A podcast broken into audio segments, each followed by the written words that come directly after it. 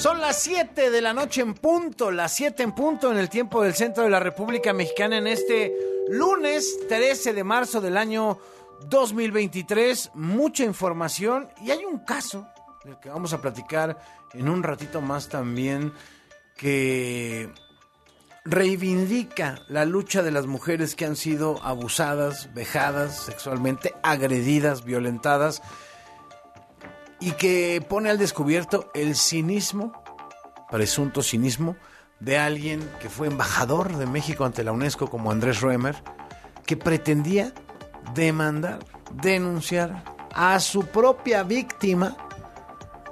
Imagínense nada más por utilizar su libre expresión, porque una de sus víctimas es colega, es periodista, y ya lo batearon. Afortunadamente declararon improcedente la denuncia de Andrés Roemer contra esta víctima del propio Andrés Roemer agredida. Vamos a estar platicando del caso y le vamos a seguir con el festejo de Pinocho, con un librazo que tenemos aquí en la mesa que publica Trilce Ediciones y la Universidad de Guadalajara sobre esta historia de Pinocho, una historia atemporal contada por Guillermo del Toro, que ya tiene su Oscar por mejor película animada bajo el brazo. De esto y mucho más estaremos platicando en lo que resta del programa. Son las 7 con un minuto. Yo soy Enrique Hernández Alcázar. Continuamos. W Radio presenta. Así el hueso. Con Enrique Hernández Alcázar. Actualidad. Entrevistas. Opinión. Muchos huesos. Así el hueso. Así el hueso. Con Enrique Hernández Alcázar.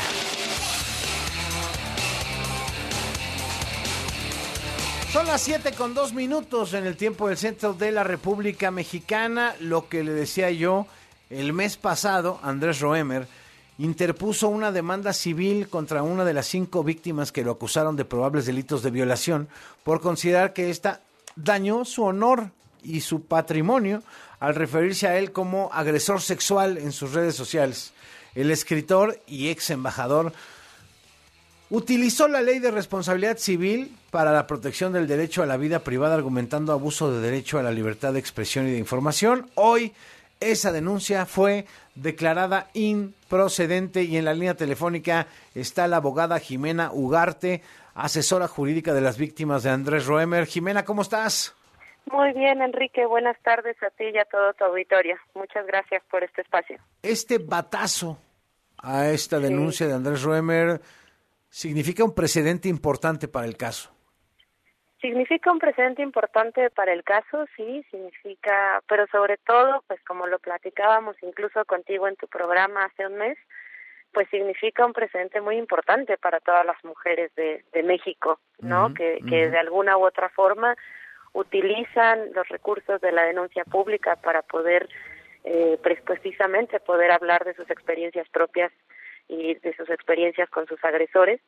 Y esta resolución que dicta la jueza quincuagésimo de lo primero de lo civil de la Ciudad de México, pues nos parece no solamente que siente este precedente, sino que lo hace precisamente con perspectiva de género, que en un enfoque muy amplio, en donde señala que la demandada no cometió ninguna conducta ilícita, como lo pretendió hacer creer el hoy actor Andrés N., eh, que contrario a ello hizo uso de su libertad de expresión y que las manifestaciones públicas que hizo tanto en redes sociales como en medios de comunicación los hizo como víctima, no como periodista, no como defensora. Y otra cosa que me parece que, que resuelve de manera muy, muy trascendente Mm. la jueza en este caso es que, eh, pues él mismo, ¿no? Se reconocía como una figura pública, por lo tanto, pues el escrutinio Claro. al que estaba impuesto, pues era mucho mayor, ¿no? Y lógico, Entonces- ¿no? Además, lógico. y lógico, claro, y él mismo presentó como prueba pues un supuesto eh, currículum de más de 20 hojas, por ejemplo, ¿no? Entonces, pues la jueza incluso dice, pues era notorio, ¿no? Incluso para esta juzgadora, pues que efectivamente era una figura pública. O sea, Por era un currículum con agravantes, ¿no? Era un currículum con agravantes, así es. Porque imagínate, pues tan público, ¿para qué andas ahí haciendo estas cosas? Pues en fin, este, ¿no? ¿y cómo va el tema, Jimena Ugarte? abogada, asesora que ha acompañado jurídicamente a las víctimas de Andrés Roemer por agresión, abuso y violación sexual. ¿Cómo va el tema de la extradición? ¿Qué, qué, qué avance hay? Porque Pues está refugiado y sigue refugiado en Israel, ¿no?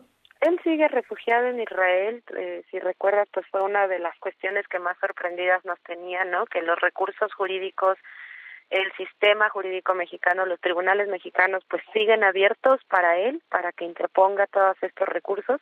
Afortunadamente, como dijiste al inicio, cada uno de ellos se ha ido bateando, pero eh, lo que respecta al proceso de extradición, pues sigue parado, por decirlo de alguna manera.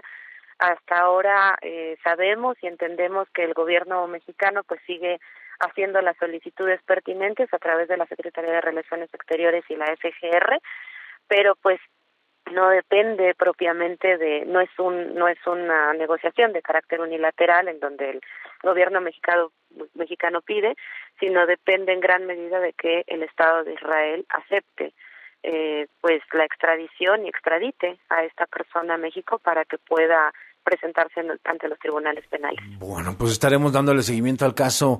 Como siempre, Jimena, gracias, gracias por tomar No, la al- conversación. Al contrario, Enrique, muchas gracias y buenas noches a ti y a tu auditorio. Gracias. Jimena Ugarte es abogada y asesora jurídica de las víctimas de violencia sexual de Andrés Roemer, ex embajador de la UNESCO, ex conductor de televisión, escritor y agresor. Son las 7 con 7 minutos, 7 de la noche con 7 minutos en el tiempo del centro. Agenda del ocio, libros, música, teatro y más. Oiga, pues fíjese que hace algunos, algunas semanas vio a la luz un libro que ya le apostaba a que la película de Pinocho de Guillermo del Toro iba a volar alto. Como dicen hoy los chavos en el TikTok, vibrando alto, ¿no? Eh, y mire que ayer fue la prueba, ya lo platicábamos hace exactamente una hora con nuestro hombre de cine en Hollywood, Mario Sekeli.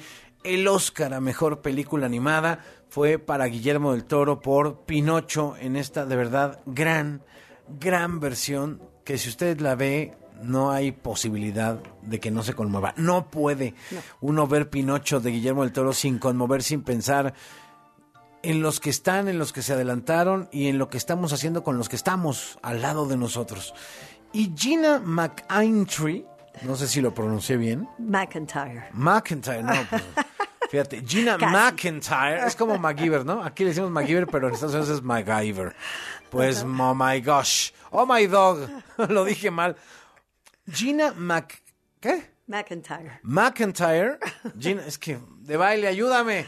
Gina McIntyre escribió este libro sobre Pinocho. Se llama Una historia atemporal contada por Guillermo del Toro, Pinocho.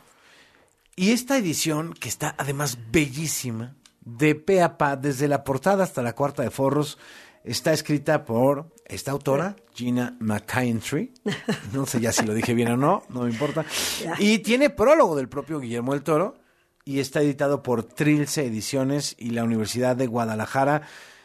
Y aquí está con nosotros una editora, incansable amante de los libros, fundadora de Trilce eh, Ediciones, Débora Holz. ¿Cómo estás, Débora? Ay, pues muy contenta de estar aquí, de estar celebrando esta gloria y Es desde luego a. Guillermo del Toro. ¿Qué tal? Es un librazo. Sí. ¿Cuándo te acercas a Gina? Así lo voy a dejar.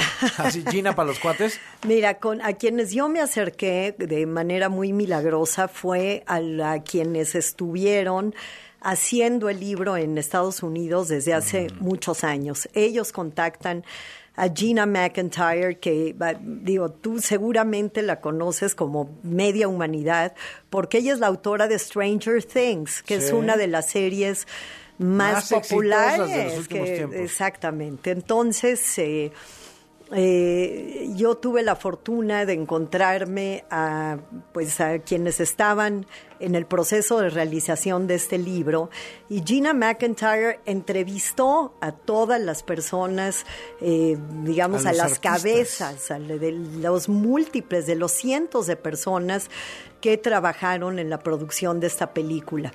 Y lo suave de este libro es que es un- tan buena escritora que hace un relato que te lo lees de volada, no tiene nada de técnico ni de tedioso, además acompañado de una serie de imágenes No, que bueno. te dan cuenta de la odisea que representó hacer esto, porque estoy de acuerdo contigo, Es ves la brazo. película No. y te hincas y dices, oh, Guillermo Es que Toro". un- ese es el nivel de animación Sí. más avanzado, más acabado del universo y parece tan natural y tan humano Así- que por padre. momentos olvidas que es una película animada. Eso es lo muy padre y fíjate que leyendo el libro te enteras por qué.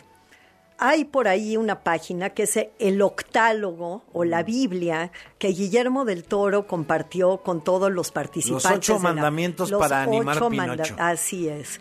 Y lo padre de estos mandamientos es que uno pensaría, no vaya, no vaya, no.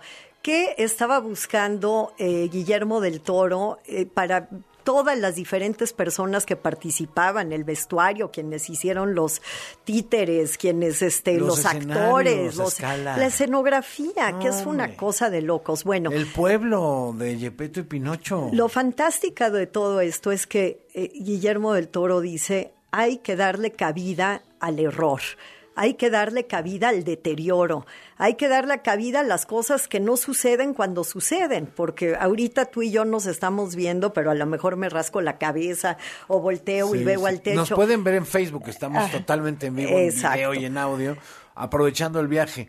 Y, Pero además y todo tiene eso, la mugre en las uñas, el eh, traje desaliñado, toda esa, eh, digamos, descompostura, que es lo que da precisamente lo que acabas de Que decir. me parece algo muy... Y mira que a mí me encanta el teatro, y lo sabe, lo sabe la audiencia, porque siempre lo ando diciendo, pero es muy como el teatro en el sentido de que, a ver, este personaje no puede salir con este con esta bata, porque en 1943, Exacto. pues este tipo de batas no existían, Así. ni siquiera se habían fabricado porque son de marca alemana y ta, ta, ta, ¿no? Entonces, quienes están de vestuaristas, en este caso de la gente de dirección de arte, pues tienen que tener todas las este argumentos, contextos para decir, no, esto no puede ir así. Así es, fíjate que hicieron una investigación increíble de las diversas etapas por las cuales eh, pasa la película. El vestuario, desde luego, fue una de ellas y es increíble ver los eh, boards, o sea, estas eh, eh, paneles con todas las fotos pegadas de revistas, de libros, etcétera, recortados de donde iban eh, derivando cómo deberían de ser los vestuarios de cada uno de los Tomar personajes. ideas, etcétera. rediseñar. Y lo más padre de todo es que, pues, como pues ya la mayoría del público sabe, este es un proyecto que, bueno, se gestó en la cabeza de Del Toro hace muchos años, porque desde niño tenía la afición y la devoción tanto por Frankenstein como por Pinocho, que son dos personajes a quien un padre, por llamarlo de alguna manera, les la vida y que luego pues espera que correspondan obedientemente como es el, eh, lo que un padre normal espera de su hijo. Y sin embargo, quien acaba dando la lección precisamente por ser lo contrario, son esos hijos desobedientes, que siéndoles fieles, fiel a sí mismos y a su, a su causa, logran demostrarle al mundo que esa rebeldía, eh, que esa manera propia de hacer las cosas, pues eh, eh, muchas veces es lo que transforma al mundo. No perder la esencia, que la historia habla mucho de eso, eh, sin dejar de escuchar al otro o a la otra, ¿no? O al otro, y como decimos en este programa. eh, Sí. Porque la otredad es súper importante para este desarrollo de la personalidad de Pinocho, ¿no? De Pinocho y Este, de todos los personajes. y- y sí. con el Sebastián, Ajá. que está dentro de su... De su Ay, de Sebastian su- J. Sebastian. Sí, exactamente. que lo hace además Iván McGregor de una forma espectacular. Eh, qué película, ¿eh? Y de verdad que no te cansas de mirar el libro. Tiene unas imágenes de los talleres, de las miniaturas, de los storyboards, de los prediseños de los personajes. Bueno, tiene hasta la figurilla que le hizo un, un artista eh, constructor de, de estas piezas de personajes a Guillermo del Toro, Ajá. que está increíble, así casi como en obra, obra negra. Así es. Pero está padrísimo todo, todo, o sea, lo del circo, no, bueno, está increíble. Y sa- sabes qué es lo suave para todos los fans. Tú, tú ves la película y sabes que está increíble, pero no tienes idea por qué. Cuando tienes el chance de ver este libro, de leer eh, el texto de, de Gina M, le vamos a decir. No, ya dilo bien, dilo bien. Y de, y de poder apreciar la transformación desde las primeras ilustraciones hasta las final. últimas, cómo se fueron definiendo los personajes. Uno, por ejemplo, que me, que me encanta es el caso de Volpe, el maldito de la historia. Si lo ves ahí, Volpe era este fortachón horrendo, con pelos que le salían sí, por sí, todos lados, una barba que le daba hasta el piso, toda trenzada. Y cómo cuando se bueno empezaron a hacer la segunda la segunda película digamos la que ya se hizo con Netflix Guillermo del Toro se quedó pensando y dijo no de ninguna manera o sea esto este personaje tiene que ser un maldito, un colmilludo, pues es alguien que le roba la libertad no a golpes, como un bully, como era el primer personaje Un zorro. Un zorro. Exactamente eso quiere decir Volpe.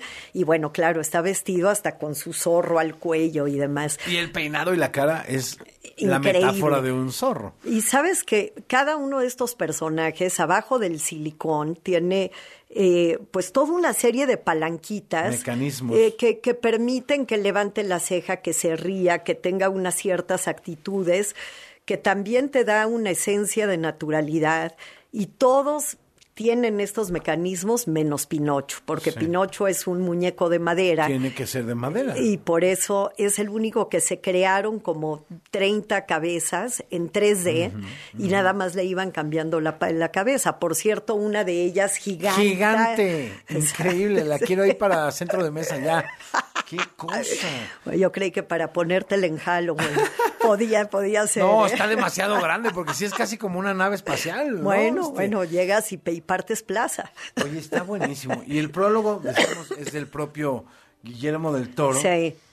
Eh, y, y de verdad que el texto está muy padre, es muy crónica de cómo se fueron dando los acontecimientos, de hasta el más mínimo detalle Sí. con los personajes de la vida real que pudieron crear a los personajes animados de, de Pinocho. In- increíble, porque ve- ves, eh, bueno, puedes leer y ver a las entrevistas con las cabezas de los tres estudios, con el de Manchester Literal. en Inglaterra. Hay muchas cabezas en este libro. Ajá, eh, que se llama McKinnon and Saunders, con los de se- eh, Shadow Machine. Shadow Machine. En- Oye, hasta, hasta el autor y el creador de los puppets de los Muppets participó con su estudio, sí. ¿No? No, pues fueron, fueron, mira, todos los más fregones en el área del stop motion. Y lo más padre de Guillermo del Toro, porque no sería Guillermo del Toro si no se le hubiera ocurrido que tenía que haber participación de talento mexicano creando este taller del Chucho Sí. en eh, Guadalajara.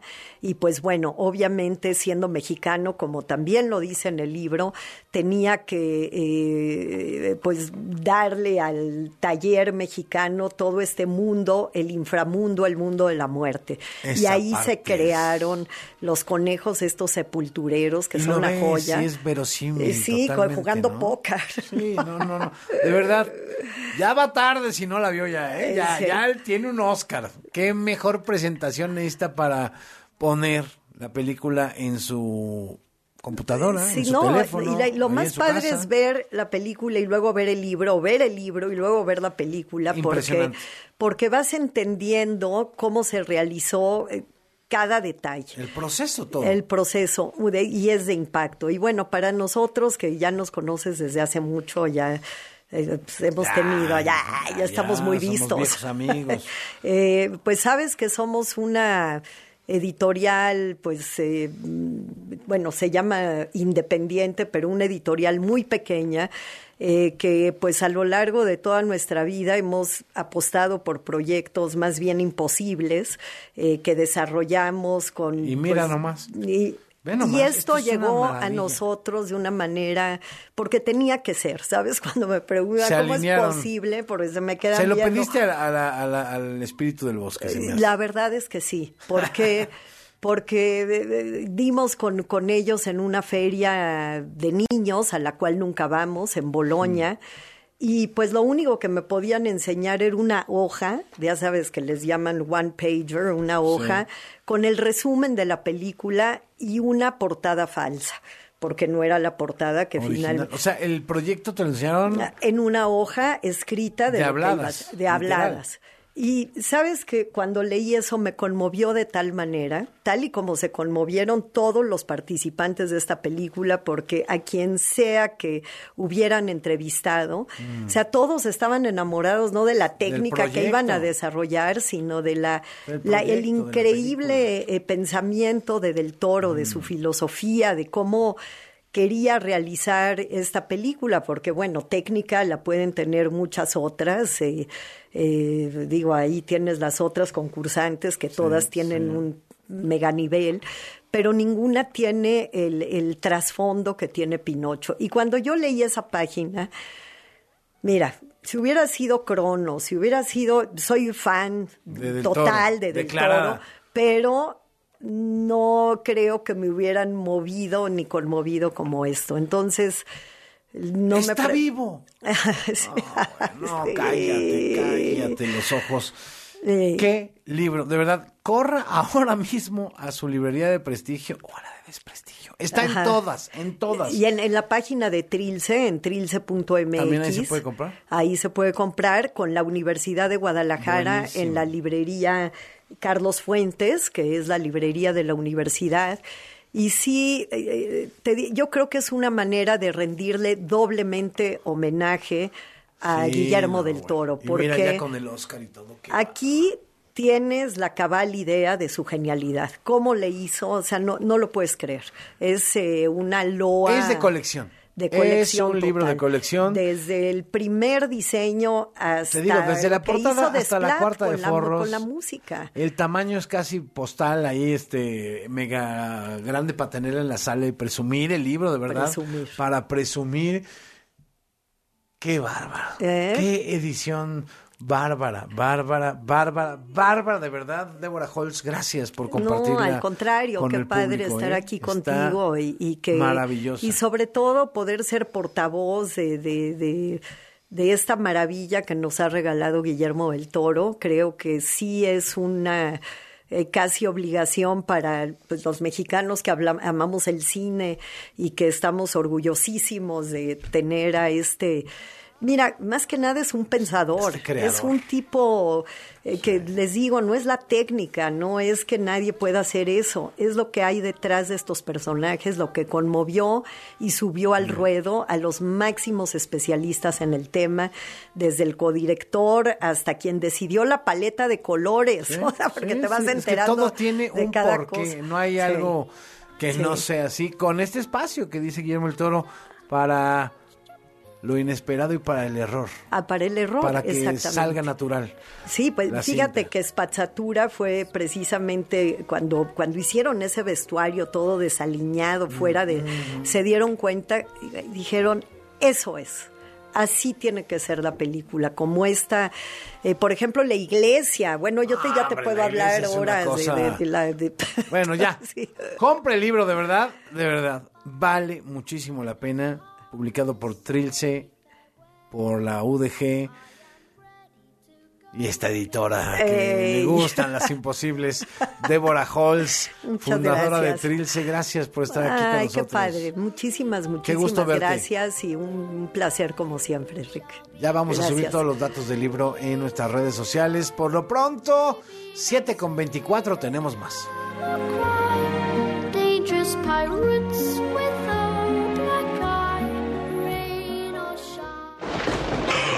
Es lunes. Sabemos que odias los lunes, Pero relájate. porque ya es casi martes.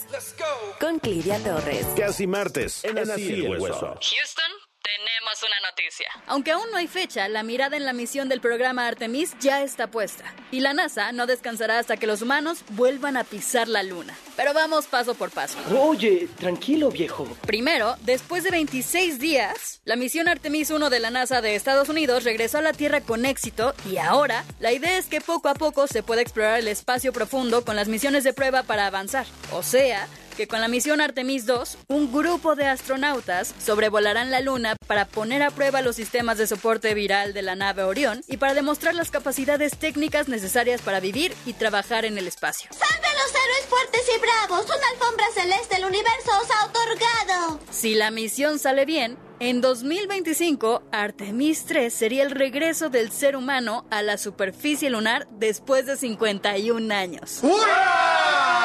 ¿Y cómo va la nave espacial? No sé. Todo el equipo es para medir el público televisivo. Pero bueno, seguramente te preguntarás, ¿y esto a mí qué me importa? Ahí te va. Resulta que la finalidad de llegar a la Luna es que se convierta en un trampolín para que en un futuro no tan lejano, por primera vez los humanos puedan explorar Marte.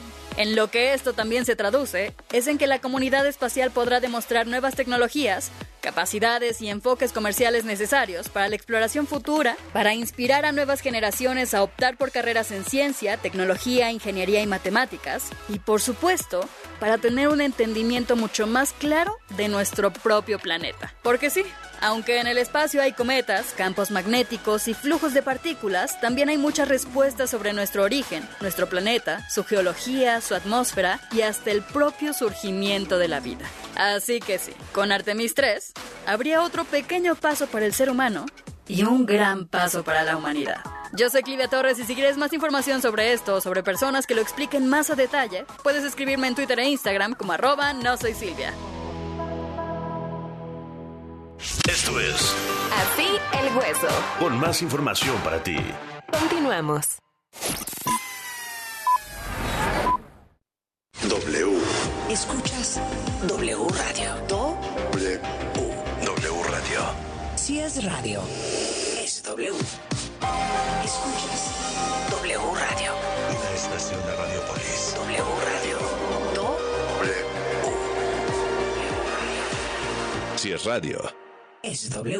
Si vas a realizar algún trámite en tu módulo de atención ciudadana, como inscribirte al padrón electoral, actualizar tu domicilio o corrección de datos personales, solo necesitas tres documentos. Una identificación con fotografía, un documento que acredite tu nacionalidad mexicana y un comprobante de domicilio reciente. Conoce más detalles de lo que necesitas para cada tipo de trámite en INE.mx o INETEL 804-33-2000. Mi INE es valioso porque mi INE nos une. En apoyo a las regiones más pobres, marginadas y rezagadas, El Senado aprobó una reforma para que los programas y proyectos de desarrollo enfocados al sector social de la economía se dirijan a estas zonas. se garantiza así el mandato constitucional de que el Estado promueva una más justa distribución de la riqueza. y facilita el pleno ejercicio de la libertad y dignidad de las personas y los grupos sociales. Senado de la República. Sexagésima quinta legislatura. Mujeres. W Radio. Hola, soy María Hahnemann y soy estudiante de piano. Yo tengo de referencia a varias mujeres en mi vida. Mi mamá, para empezar, María Catzarada, Greta Shelley, Marta Argerich, Yuvia Wang, Clara Schumann, Fanny Mendelssohn, Alondra de la Parra, Lila Downs y muchas más, amigas, tías, etc. Hay muchas formas de ser feminista. Yo soy pro mujer. Tengo la idea de la igualdad de género, de las mismas oportunidades y hablo también de las mujeres trans. Para mí, ser feminista es estar en una lucha constante para que no nos humillen, no nos maltraten, no nos violen y no nos maten. El estigma que más tengo presente por ser mujer es que sienten que si me caso o tengo novio o hijos, voy a descuidar mi carrera y eso es algo que veo no solo en la música, sino en todas las carreras. W Radio. Soy la mujer que elijo ser. Hoy en Hora 25. Hoy a las 10 de la noche aquí en W Radio vamos a platicar con Juan Carlos Machorro, él es experto en Derecho Aeronáutico, en torno a la iniciativa que ya está avanzando en la Cámara de Diputados para permitir el cabotaje en México, es decir, la operación de aerolíneas extranjeras en rutas nacionales. ¿Cuáles pueden ser las consecuencias de una medida así? ¿Cuál puede ser el impacto en la industria aeronáutica mexicana? De eso vamos a hablar con Juan Carlos Machorro y también vamos a platicar esta noche pues del saldo de los Óscares, la noche de Hollywood que se dio ayer allá en Los Ángeles, California. Vamos a entrar en contacto con mi querido Mario Sekeli, quien estuvo presente en la ceremonia y también en la fiesta. Así es que aquí nos escuchamos a las 10 de la noche en W. Hora 25 con Primitivo Olvera. Lunes a jueves, 10 de la noche. Por W Radio. Molotov hará estallar el Foro Sol. ¡A la rica nena! ¡Sabrosito! Con el cierre de su gira Estalla Molotov. 12 de mayo. Adquiere tus boletos en el sistema Ticketmaster. O escuchando la programación en vivo de W Radio. Molotov y el cierre de su gira Estalla Molotov. W Radio invita. ¿Sabes qué hace la CNDH? No, realmente no. En la CNDH, tus derechos son nuestra prioridad. En 2022, publicamos 302 recomendaciones, la cantidad más alta en la historia de la Comisión. Si presentas una queja, hoy te atendemos más rápido. Hemos logrado reducir los tiempos de atención a quienes han sufrido violaciones a sus derechos. Por una auténtica Defensoría del Pueblo, acércate y conócenos. Comisión Nacional de los Derechos Humanos. Defendemos al pueblo. Esquina ruda las chatarras y por los técnicos la comida saludable. Comete una falta por exceso de sodio. El brócoli resiste por sus habilidades contra el cáncer. La dona enreda sus grasas saturadas contra las cuerdas y el pescado vence con sus proteínas y fósforo bueno para la cabeza y el cuerpo. Las papas fritas que incrementan la obesidad y la diabetes son vencidas por el maíz rico en vitaminas y nutrientes. Gana los alimentos saludables. Identifica los productos rudos por los sellos. Elige alimentos saludables. Secretaría de Gobernación. Gobierno de México. W. Escuchas W Radio. Do. W Radio. Si es radio, es W. Escuchas W Radio. Una estación de Radiopolis. W Radio. Do. W. Si es radio. Es W. Reporte Vial con Víctor Sandoval. Así el hueso. ¿Cómo andan las calles de la ciudad, Víctor? Buenas noches. Sí, Enrique, buenas noches. Pues informar que ya para esta hora ya se complica la circulación en diferentes puntos. Afortunadamente ya el viento ya no está tan intenso como en la tarde. Y bueno, ya también terminaron de elaborar los bomberos en algunos puntos, en periférico, en el circuito interior, a la altura de la zona de Aragón, al igual que en algunas zonas como en la zona de Catepec, en la avenida R1, en la vía López Portillo, ya sin ningún problema, solamente ya la carga habitual de la hora. Se desplaza por la vía 608 rumbo hacia la zona de Catepec, lenta la circulación desde el metro Musquis. Aquí una alternativa puede ser el circuito mexiquense. Lo hace a través de lo que es la zona poniente, periférico, desde Barranca del Muerto hacia la zona de Paso de la Reforma, lenta la circulación. El segundo nivel, una mejor alternativa. Enrique Reporte. Gracias, Víctor. Buenas noches. Gracias, Víctor Sandoval, es reportero en W.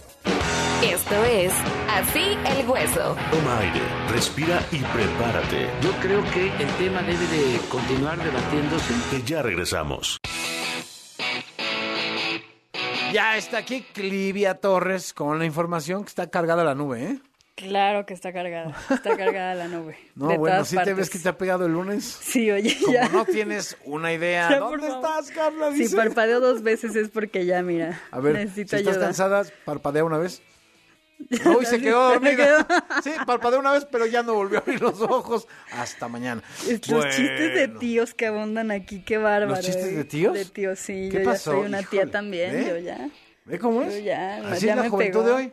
Rebelde como esto. Pinocho. Bien, lo celebro. Lo celebro. La rebeldía siempre hay que celebrarla. ¿Ya? Vamos con ¿Lista? la información. Venga, de una vez. Lo que tienes que saber. Realizado por las fuerzas federales. Así el hueso. Lo que tienes que saber. Para evitar que las autoridades receten un aumento en tarifas domésticas o discreción en el manejo de las posibles crisis hídricas, el Congreso de Nuevo León aprobó por unanimidad de votos una reforma para que todas las sesiones del Consejo de Administración de Agua y Drenaje de Monterrey sean públicas. Con esto se espera que se genere mayor confianza en la sociedad y con ello permitir que conozcan la ejecución del resultado de la actuación de la autoridad en la gestión pública, no causa prejuicio y conllevará a que se crea una sensación de seguridad a la ciudadanía. Como decía Enrique, preparen las chamarras y las botas porque el Frente Frío número 39 provocará lluvias fuertes en los estados de Chiapas, Hidalgo, Oaxaca, Puebla, San Luis Potosí y Veracruz. De acuerdo con el Sistema Meteorológico Nacional, se esperan lluvias muy fuertes en Nuevo León y Tamaulipas, así como chubascos en Ciudad de México, Coahuila, Estado de México, Guanajuato, Guerrero, Jalisco, Michoacán, Morelos, Querétaro, Tabasco, Tlaxcala y Zacatecas. Las lluvias además podrían estar acompañadas de descargas eléctricas y generar deslaves, incremento en niveles de ríos y arroyos, desbordamientos e inundaciones, así que a tomar precauciones. Y aunque hace un par de semanas desde el gobierno ruso advirtieron que mandar armas a Ucrania solo prolongaría la guerra y esta semana ya hay un grupo de soldados ucranianos que concluirán el entrenamiento necesario para operar tanques Leopard en España, que serán enviados a Ucrania para el conflicto con Rusia. A estos envíos también se unió Alemania a pesar de las presiones de sus aliados, que también fueron comentadas hace un par de semanas. Evolución Tour de Intocable llegó al centro de la capital con la celebración de 28 años de música clásica y moderna tejana regional. Fue cuestión de segundos después de dar inicio al sonido de su acordeón para que el público en el Auditorio Nacional se pusiera de pie al ritmo de Cajita de Cartón, Eres mi droga y Culpable fui. Así fue como una de las bandas más influyentes de música tejana norteña celebró un legado de casi tres décadas. Me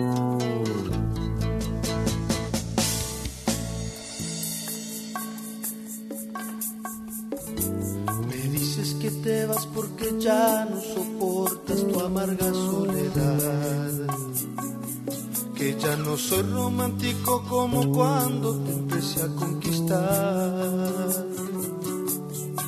Que me olvidé de los pequeños detalles que te hacían vibrar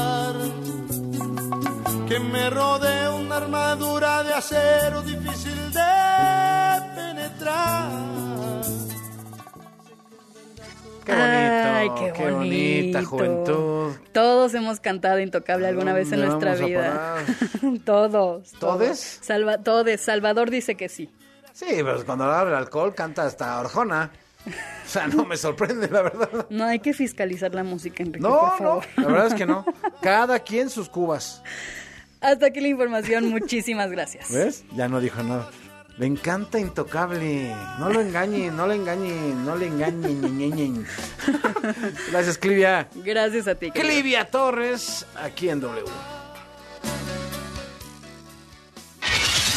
Lo que tienes que saber. Realizado por las fuerzas federales. Lo que tienes que saber. Conexión global. Que si el presidente Andrés Manuel López Obrador Así el hueso. Son las 7 con 37 en el tiempo del centro de la República Mexicana. El presidente López Obrador hoy anunció que el canciller Marcelo Ebrard salía hacia Washington para reunirse con todos los consulados de México en la Unión Americana y explicarles qué está pasando, qué está pasando con, no, no con la música folclórica, sino con el pleitazo que traen contra los republicanos extremistas allá en Estados Unidos.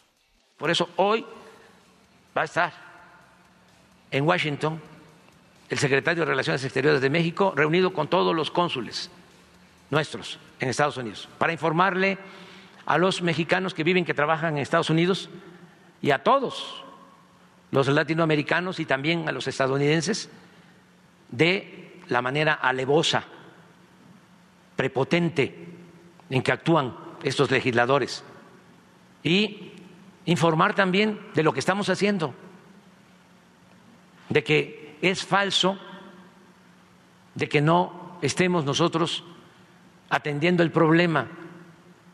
Al contrario, si no actuáramos como lo estábamos haciendo, México sería un infierno,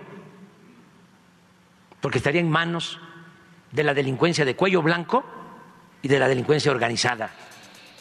Y, entre otras cosas, espetó este asunto de que México es más seguro, mucho más seguro que Estados Unidos. Terminó la reunión entre el canciller, el secretario de Relaciones Exteriores, Marcelo Ebrard, y los cónsules mexicanos en Estados Unidos. Allá se encuentra el periodista y colaborador de W Radio, Ariel Mouzazos, en Washington. ¿Cómo estás, Ariel?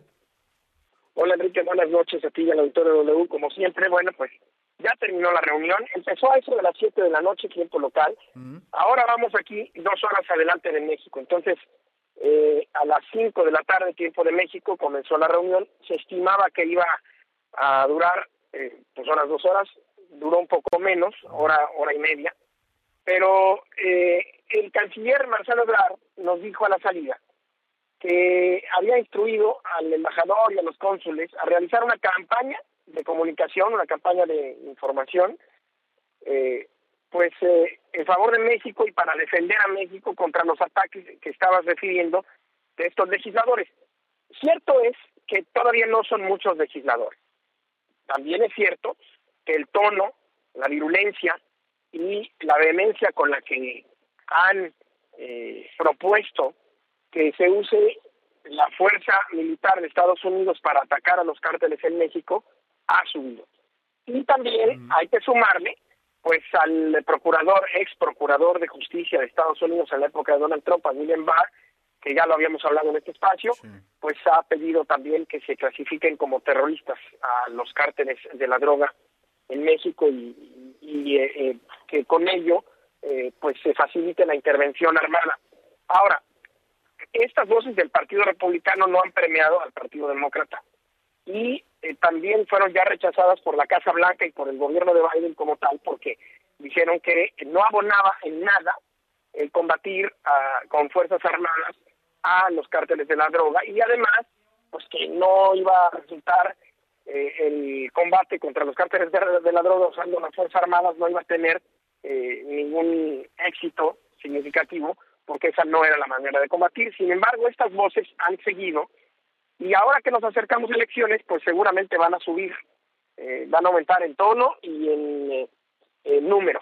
Entonces el canciller Ebrard eh, dijo que había pedido esta campaña a los cónsules que se reunieran con medios de comunicación locales, que se reunieran con legisladores locales, con líderes locales, que se reunieran también con elementos de la comunidad para sumar a la comunidad mexicana en las distintas adscripciones de estos 51, 52 cónsules de México en Estados Unidos. Y eso fue lo que vino a decirles. Sabemos que les pasó también un video eh, de, de, toda esta cuestión, una especie de resumen. Eh, pero cuando le pregunté al canciller Ebrard si se iba a reunir en esta ocasión él con legisladores aquí en Washington, me dijo, mira, no, ya no da tiempo.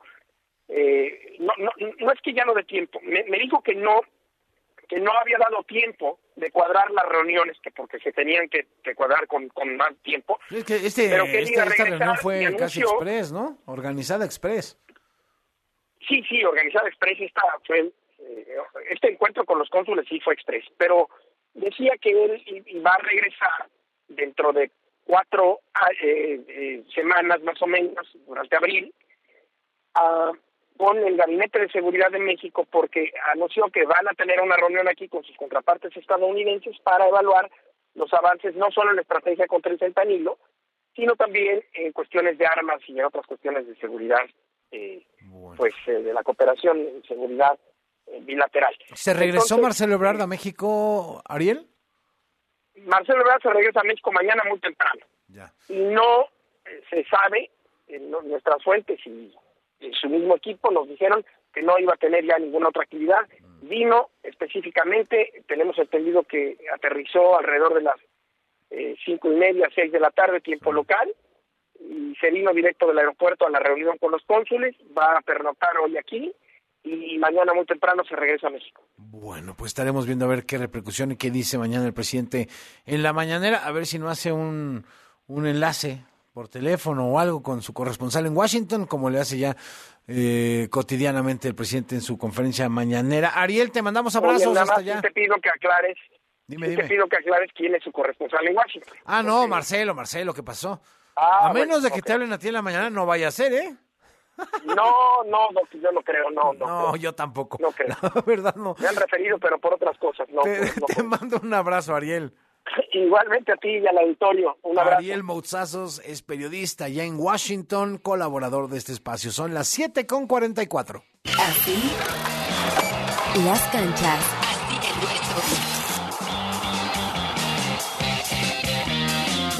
Esteban Garrido, ándale, mira, aquí tenemos al embajador de, de la mañanera en ya el hueso, sabía, ¿eh? ya sabía. No, pues trae la gorra que traía López Obrador el viernes. La misma.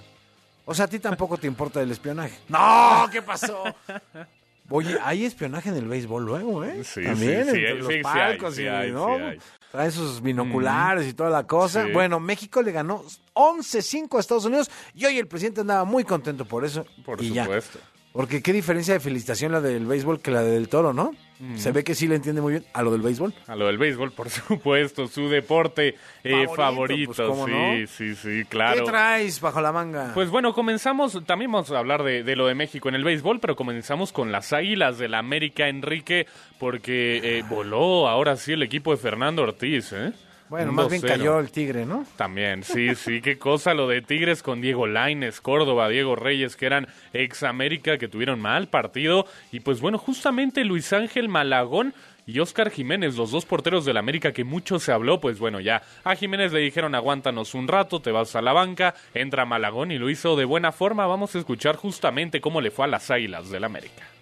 Luis Ángel Malagón debutó con las Águilas del América en la victoria 2 por 0 frente a los Tigres y lo hizo de forma destacada, dejando la portería en cero después de seis encuentros en donde Oscar Jiménez había permitido al menos una anotación. El joven guardameta de 26 años recibió la oportunidad de estrenarse con la camiseta azul crema en un escenario muy complicado, de visita en el volcán y ante uno de los rivales más poderosos de todo el fútbol mexicano. Malagón tuvo una actuación muy sobria e incluso despejó las dudas sobre si tenía la capacidad para defender la portería más importante de la Liga MX con un par de atajadas impresionantes, una de ellas muy buena recostándose sobre su costado izquierdo y desviando un cabezazo de André Pierre Gignac a tiro de esquina. Con este resultado, el América colgó el cero en la portería apenas por tercera ocasión en el torneo, pero esta vez lo consiguió frente a un equipo candidato al título, ya que las dos anteriores se dieron contra los dos peores clubes del campeonato como Querétaro y Mazatlán. En conclusión, el debut de Luis Ángel Malagón con el América dejó muy buenas sensaciones y se ganó repetir el fin de semana en el Clásico Nacional de visita contra las Chivas, informó Alex López. Bueno, pues ahí está la crónica de un águila en pleno vuelo. Ya, ya voló. ay, ay. Con qué poco atole. o sea, Es que ya querían fuera a Fernando Ortiz y de repente el América gana 2-0 y ya lo quieren otra vez. Bueno, pues así es. Así, es, así, el funciona amor-odio. el América. El Sí. amor-odio. En esta semana de Clásico Nacional hay que recordarlo, que Ah, ahora le llaman Clásico de México, el Clásico de México, ya no es Clásico Nacional, Pues es le quieren Nacional cambiar el nombre. Sí, sí. Le quieren cambiar el nombre. Así justamente. andarás de bien la marca, ¿no? Sí, ya me imagino, lo intenta vender como sea. Y también ahora sí con México en el béisbol, en el Clásico Mundial de Béisbol. Esto no es una sorpresa, Enrique, que le hayamos ganado a Estados Unidos, porque en cuatro enfrentamientos que hemos tenido ante ellos en el Clásico Mundial de Béisbol, ya son tres victorias las que tiene el equipo nacional, ahora con Benjamín Hill como el ¿Y sí manager. estaban todas las estrellas de las grandes ligas, como dijo el presidente? Muchas, muchas estrellas. Es que hay una cuestión, no sé si te acuerdas con el eh, seguro médico de los peloteros. Eh, algunos peloteros que han sufrido lesiones importantes, el seguro les dice, si vas y te lesionas, yo no te lo cubro. Entonces No van. terminan por no ir. Como Claro. Clayton Kershaw, el de Presiones Dodgers. siempre de la industria. Ujú, por supuesto, así funciona. También para México hubo bajas así como. Alejandro Kirk, el catcher, Ramón estuvo Urias. bueno. Bueno, ¿eh? Bien, la novena nacional con un Joey Meneses espectacular. Vamos a escuchar justamente la crónica del triunfo de México. La selección mexicana de béisbol se impuso con autoridad 11-5 a Estados Unidos para su primera victoria en el Clásico Mundial del 2023. El combinado azteca llegó con pronóstico reservado a la segunda fecha del Grupo C y salió avante de Phoenix, Arizona, tras vencer a los actuales campeones del torneo. La victoria del Tri fue conducida por el primera base y jardinero de 30 años, Joey Meneses, que juega en los Nationals de Washington. Además de que generó cinco carreras con dos cuadrangulares, la ofensiva mexicana pegó 15 imparables y el cuerpo de lanzadores que entró en acción limitó la producción de los bates estadounidenses a 8 hits. El estadio de los Diamondbacks fue testigo del tercer triunfo de México sobre el equipo de las Barras y las Estrellas en cuatro encuentros jugados por el Clásico Mundial. Con esto, la selección tricolor de béisbol, víctima de los colombianos el sábado pasado, ascendió al tercer puesto, mientras que Estados Unidos es cuarto. Informó Alonso Basurto. Ahí está el triunfo de la selección mexicana con el gran Joey Meneses que tuvo un buen juego y también hubo una, una jugada polémica con Randy Arozarena, el cubano mexicano, el de las botas que llegó así vestido al, al parque de pelota.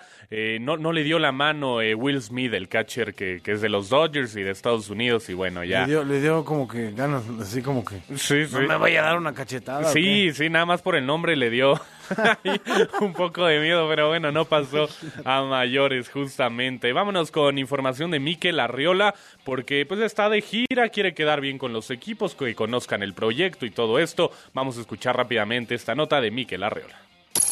Miquel Arriola continúa con su gira por los diversos equipos del fútbol mexicano con la finalidad de platicar y exponer más a fondo las propuestas de cambio generadas en el análisis posterior a la eliminación de la selección mexicana en Qatar 2022. En este sentido, reveló en exclusiva para W Deportes la agenda que seguirá a lo largo de esta semana que inicia, en donde estará visitando a cuatro equipos de la Liga MX. Ahora vamos a Toluca el lunes, vamos a, a Guadalajara el miércoles y luego vamos a Pachuca viernes y sábado vamos a Chivas eh, y luego vamos a la reapertura Querétaro. Entonces, de lo que se trata es estar cerca de los equipos.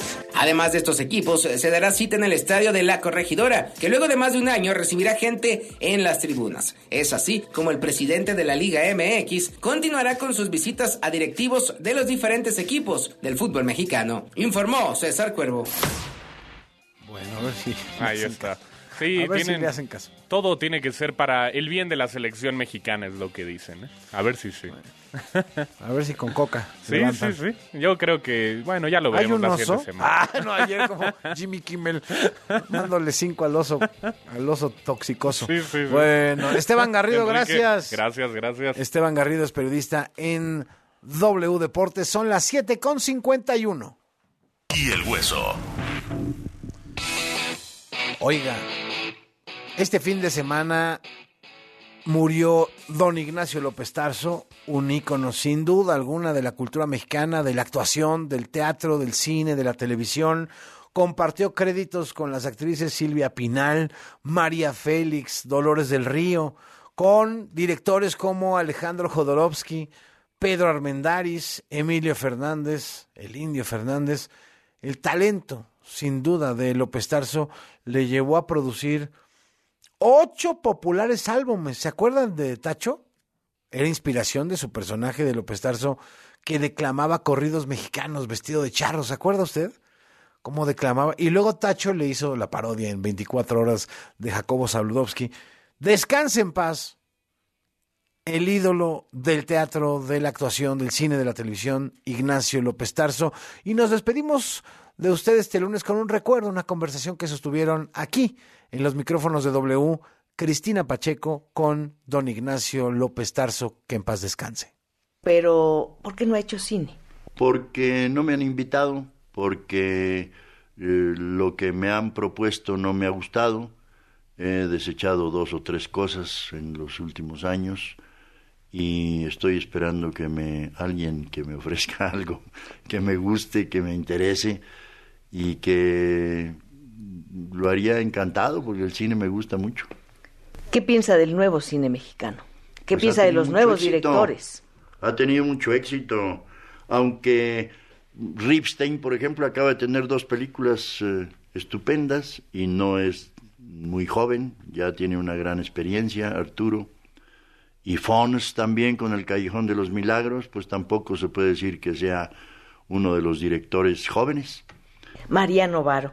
¿A usted qué le parece la dirección femenina en el cine? María Novaro es una gente que ha tenido el acierto de su dirección y de, bueno, el director de cine es un coordinador del cual depende todo, también el del teatro, ¿verdad? Que más que director le va el nombre de coordinador, porque tienen que ver con la luz, con la música, con la escenografía, con el reparto, con todo tienen que ver los directores, no es nada más dirigir al actor que está enfrente a cámara esa vez o es en ese momento. Escucha el podcast de Así el Hueso en Spotify. W. Escuchas W Radio. Do. W. Radio.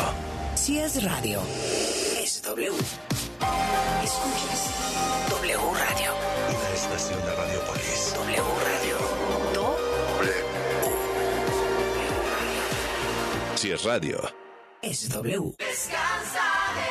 Aprovecha la gran expoferia del colchón de Atlas del Descanso. Renueva tu confort con juego de colchón más Box Freeman de Spring Air desde 7,499 pesos y 18 meses sin intereses. Compra hoy y recíbelo mañana. Válido al 8 de marzo. Aplican restricciones. Venta especial Spring in Fashion en Sears. Del 15 al 20 de marzo, hasta 50% de descuento y elige hasta 18 meses sin intereses o hasta 15% de descuento adicional con tu tarjeta Sears en departamentos participantes. Sears me entiende. Más información en sears.com.mx. Mujeres. W Radio. Hola, yo soy Maya Zapata y soy actriz y activista antirracista. Me considero una luchadora antipatriarcal. Si se me exige algo por ser mujer es que me porte bien no lo voy a hacer. ¿En qué espacios hace falta más representación de mujeres? Yo diría representación de mujeres prietas, no solamente mujeres racializadas, sino también mujeres gordas, de talla pequeña, mujeres con discapacidad, mujeres trans. Creo que hay una gran diversidad de mujeres que todavía no están allí y que es muy importante que se abran espacios para la diversidad. W Radio. Soy la mujer que elijo ser. Este martes con Marta de Baile. Lealtad contra fidelidad. ¿Cuál es la diferencia? Con Mario Guerra, tanatólogo. A las 10.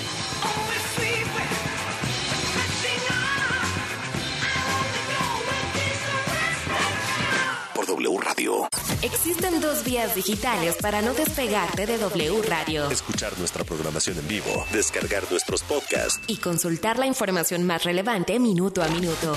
Nuestra aplicación gratuita y nuestra página. wradio.com.mx W Radio. Si es digital.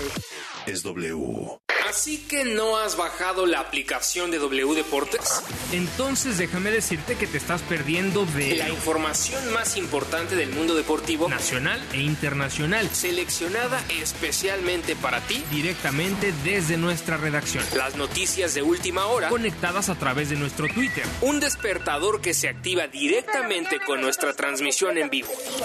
Un temporizador para apagar la aplicación en el tiempo que tú elijas. Una grabadora de voz para poder enviar mensajes a tus contactos sin importar en qué aplicación están. Vías de comunicación directa con nosotros. Con un toque puedes llamar directamente a cabina, Escribirnos un correo enviarnos un mensaje de voz o chatear a través de nuestro WhatsApp. pero sobre todo puedes escuchar nuestra programación en vivo. Y por supuesto, La emoción en vivo y en directo de la transmisión de nuestros partidos en exclusiva. gratis, sin registro previo. W Deportes. Somos la voz del deporte. Destapando memorias. Con Charlie de la Mora. ¿Se acuerdan de mí? No me falles. ¿Han escuchado alguna vez la frase ese cuate agarró la jarra? O ¿Me he puesto una jarra? Pues esta surgió en la década de los 80 gracias a una campaña publicitaria lanzada por una compañía de ron muy famosa, la del vampiro, y a un comercial que decía así. Nos vemos al rato. Se lleva la botana, yo la música, yo los refrescos. Y yo, la jarra. Agarra la jarra. Agarra la jarra. Agarra la jarra. Como si me fue. prepara una jarra. Con y refresco. Se prepara una jarra. Agarra la jarra. Agarra la jarra. ¿Tú de qué te acuerdas? Yo soy 2XL. Hashtag Destapando Memorias. Recuérdame. Si es radio, es W. Todo listo para el Festival Vive Latino, que cumple 25 años. Únete a la celebración este 18 y 19 de marzo. Foro Sol. Kinky, Red Hot Chili Peppers, Café Tacuba, The Black Crowes, Plastilina Mosh, UB40, Pesado y muchos más. Adquiere tus boletos en el sistema Ticketmaster o escuchando la programación en vivo de W Radio. 25 años del Vive Latino. W Radio invita.